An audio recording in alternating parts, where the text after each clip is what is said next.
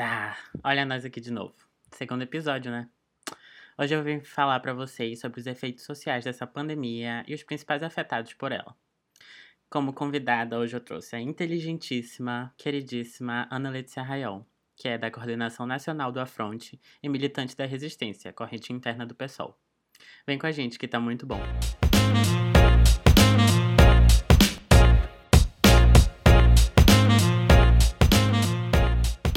Bom, para a gente saber como o vírus afeta socialmente o Brasil, a gente tem que dar uma olhada no Brasil que o vírus encontrou quando chegou aqui.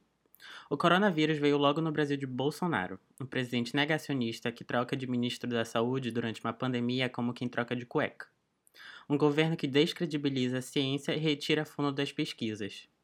O vírus encontrou um país fragilizado política e economicamente, Fragilidade causada por um governo egoísta que dá prioridade para os desejos da elite e para os seus próprios interesses políticos, e ainda desdenha da vida do povo. Um governo que sucateia a saúde e a educação por meio do congelamento de investimentos, como, como a emenda constitucional 95, citada no episódio anterior. Se ainda não escutou, vai lá dar uma escutada. E a gente sabe muito bem o porquê desses congelamentos. É uma clara mentalidade entreguista a fim de sucatear o sistema de saúde e educação e vender para empresas privadas. Não podemos esquecer de falar da população, que já estava fragilizada quando o vírus chegou.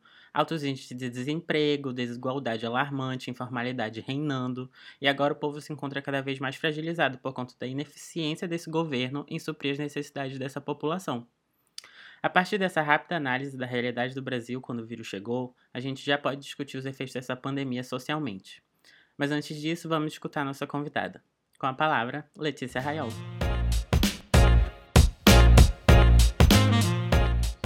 Então, é, eu estou aqui hoje para falar um pouco sobre a pandemia do novo coronavírus e o tanto que ela impacta principalmente o povo pobre e trabalhador do país. Né? Quando o vírus chegou no Brasil, os comentários eram de que seria um vírus de rico, daqueles que teriam condições financeiras de sair do país e por isso teriam contraído a doença. O que a gente não sabia naquele momento era que o vírus deixaria escancarada a desigualdade social no país. Não demorou muito para que a gente tivesse as primeiras mortes, que foram, não coincidentemente, de uma empregada doméstica no Rio de Janeiro e de um porteiro em São Paulo. Isso se deu principalmente porque nós sabemos quem são as pessoas que não têm direito ao saneamento básico e à saúde. As primeiras vítimas da Covid-19 deixaram explícito quem são as pessoas que não conseguiriam ficar em casa para se prevenir do contágio do vírus e não conseguiriam ter acesso a um tratamento que pudesse ser efetivo no combate à doença. É, conforme os dias foram se passando, os números de casos nas periferias do país se tornaram alarmantes, porque são essas pessoas que não poderiam optar por não ir trabalhar, já que não têm renda para manter a alimentação das suas famílias. O desemprego no país tem índices absurdos e a nossa classe trabalhadora é absurdamente precarizada. Tem o seu ganha-pão majoritariamente no trabalho informal e trabalha um dia para poder botar comida na mesa no outro. É, no entanto, todos os impactos do vírus, vírus, do vírus poderiam ser minimizados, é, caso os nossos governantes efetivamente se preocupassem com a vida desses trabalhadores. Mas o que a gente viu foi um presidente genocida que nunca esteve nem aí para as nossas vidas. Uma das primeiras medidas que o governo tentou colocar goela abaixo foi o direito às empresas de reduzir e até mesmo cortar o salário dos trabalhadores. Depois, o presidente tentou defender que 200 reais seria a renda suficiente que garantiria a manutenção das vidas dos desempregados e dos trabalhadores informais. Teve uma luta política forte que pressionou o governo e conseguiu aumentar o valor do auxílio emergencial para 600 reais, sendo possível receber até R$ 1.200 no caso das mães chefes de família. O valor também não era o ideal, mas ajudaria, Caso o auxílio emergencial fosse realmente entregue nas primeiras semanas da pandemia, ou que as pessoas não tivessem que pegar chuva e sol nas filas da Caixa Econômica. A renda básica teve muitos problemas, que a gente não deve se enganar, foram propositais. O governo nunca buscou ter estrutura para prestar assistência para a população. Depois, o governo do estado, sem nenhuma vergonha na cara, tentou colocar como serviço essencial o trabalho das empregadas domésticas, que trabalham unicamente para reproduzir a vida de uma elite que não pode lavar sua própria louça. É preciso que os governos sejam responsáveis com a vida do povo pobre do país. É fundamental que a gente defenda um programa completo para a pandemia, que a gente defenda o isolamento social total e com contrapartida de renda para as famílias. É preciso taxar as grandes fortunas para investir em respiradores, equipamentos de proteção individual e testes em massa. É, não é possível que a gente aceite milhares de vidas sendo ceifadas por conta da decisão do governo de sempre buscar priorizar o lucro das grandes empresas ao invés da saúde do povo brasileiro. É preciso salvar as vidas e não os lucros. É, já chega desse governo assassino.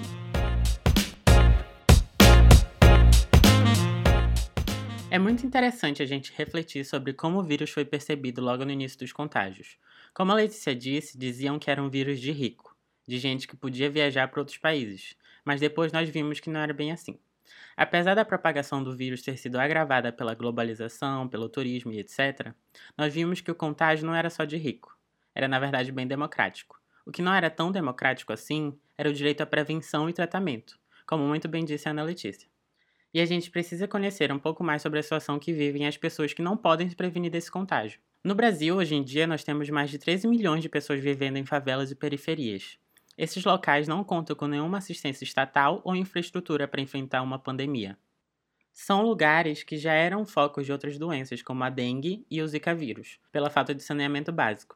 Sem falar na falta de água com que essas comunidades sofrem. Lembrando que lavar as mãos é uma das principais prevenções contra o coronavírus. Imagine que a água só chega na sua casa duas ou três vezes por semana, e por pouquíssimo tempo. Como é que faz para manter uma higiene básica nessas condições? E além de ter que lidar com medo de se infectar com o vírus, tem de se preocupar em não morrer de fome. Mas 60% dos moradores das favelas do Rio de Janeiro afirmaram que a alimentação seria seriamente prejudicada caso eles tivessem que parar de trabalhar. Até porque grande parte deles exercem trabalhos informais. Como muito bem a Letícia disse, grande parte deles trabalham num dia para pôr comida na mesa no outro. E o governo ainda negligencia a ajuda a essas pessoas, vetando a ampliação do auxílio para grande parte dos trabalhadores informais. E em cima de tudo isso, eles também têm que se preocupar com a violência policial diária, porque afinal o corona parou a economia do mundo todo, mas não parou o racismo e a violência policial. As operações policiais nas periferias continuam a todo vapor, matando gente inocente, como o jovem João Pedro, que foi morto em nome dessa guerra às drogas, que mais parece uma guerra contra os moradores dessa comunidade. E a gente sabe qual é a população que mais sofre com essas operações. É a população negra.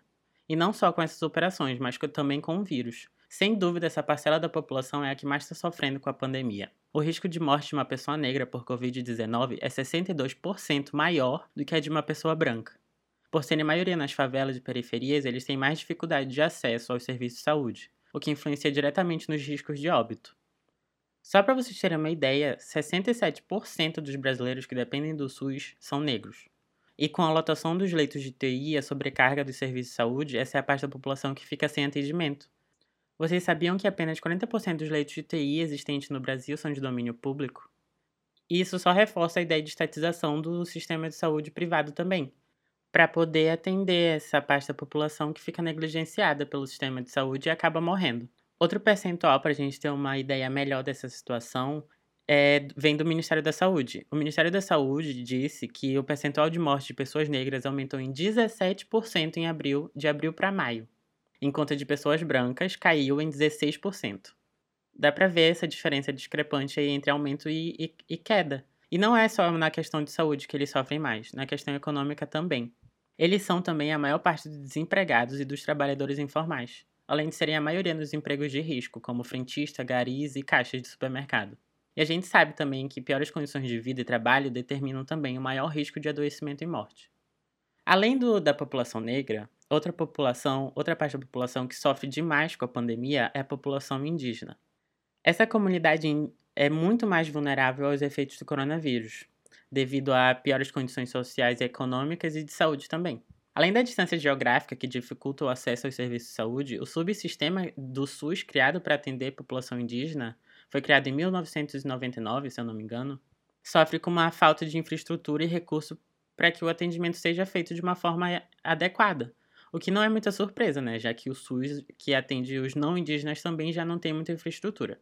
Além disso, o modo de vida dos povos indígenas impacta diretamente no contágio por Covid-19, já que grande parte deles vivem em casas coletivas e compartilham objetos como cuias e etc. Atualmente, já temos mais de 900 casos confirmados de Covid-19 em índios, e o povo indígena ainda precisa se preocupar com a invasão eh, de suas terras comandadas por garimpeiros e fazendeiros. E a gente sabe muito bem que esses assassinos têm esse povo como alvo por interferirem nos lucros deles. Essas invasões não param e botam em risco a vida do, do povo indígena, pois claramente esses invasores não estão isolados e estão possivelmente contaminados. E o mais revoltante é que o governo não faz nada para mudar isso. Podemos ver pela declaração do ministro do Meio Ambiente durante a reunião ministerial divulgada recentemente, onde ele diz que tem de se aproveitar a cobertura massiva da mídia sobre o coronavírus para passar a boiada na Amazônia. Essas foram as palavras dele: passar a boiada na Amazônia. Então a gente não pode esperar muita ação vinda dele ou do presidente. E já que o governo não faz nada, é claro que nós também podemos ajudar essas pessoas em situação de vulnerabilidade. Inclusive, esse episódio é nomeado em homenagem a uma dessas iniciativas de ajuda. O Afronte, o coletivo político da nossa convidada, em conjunto com outros coletivos, construíram um comitê de solidariedade aos estudantes e mães em vulnerabilidade social. O Quero Poder Ficar em Casa. Caso você queira doar, pode ir lá no Instagram deles, quer, arroba Quero Poder Ficar em Casa e arroba AfrontePA, que tem todas as informações. Essas redes de solidariedade são muito importantes em momentos como esses, e principalmente quando o governo não faz o papel dele. A gente pode ver esses movimentos de solidariedade em várias comunidades, e é muito importante a gente ajudar. Agora, mudando de assunto um pouquinho drasticamente, mas nem tanto, é válido a gente também analisar os efeitos sociais da pandemia nas relações internacionais. Nós podemos ver um movimento xenofóbico crescente, principalmente na Europa onde tem governos de extrema-direita usando o vírus para embasar seu discurso xenofóbico e anti-imigração, pedindo a não reabertura de fronteiras e a expulsão de imigrantes dos seus países. Outro efeito também é o racismo contra os asiáticos, que tem crescido de uma forma assustadora. Com vários relatos de agressão física e verbal, o próprio ministro da Educação brasileiro deu uma palhinha desse racismo nas suas redes sociais, onde ele ridicularizou o sotaque chinês e fez acusações sem provas contra a China, de que o vírus era uma invenção chinesa para a China lucrar economicamente sobre os outros países. Claramente um absurdo. Outra situação agravada pela pandemia é a perseguição de povos minoritários, como na Índia, onde a perseguição contra muçulmanos está cada vez mais forte. Outro exemplo também é Israel usar da atual fragilidade social para atacar a faixa de Gaza incessantemente e sem dó. Bom, para finalizar, eu reforço o que a Letícia falou o governo tem que parar de brincar com a vida da população.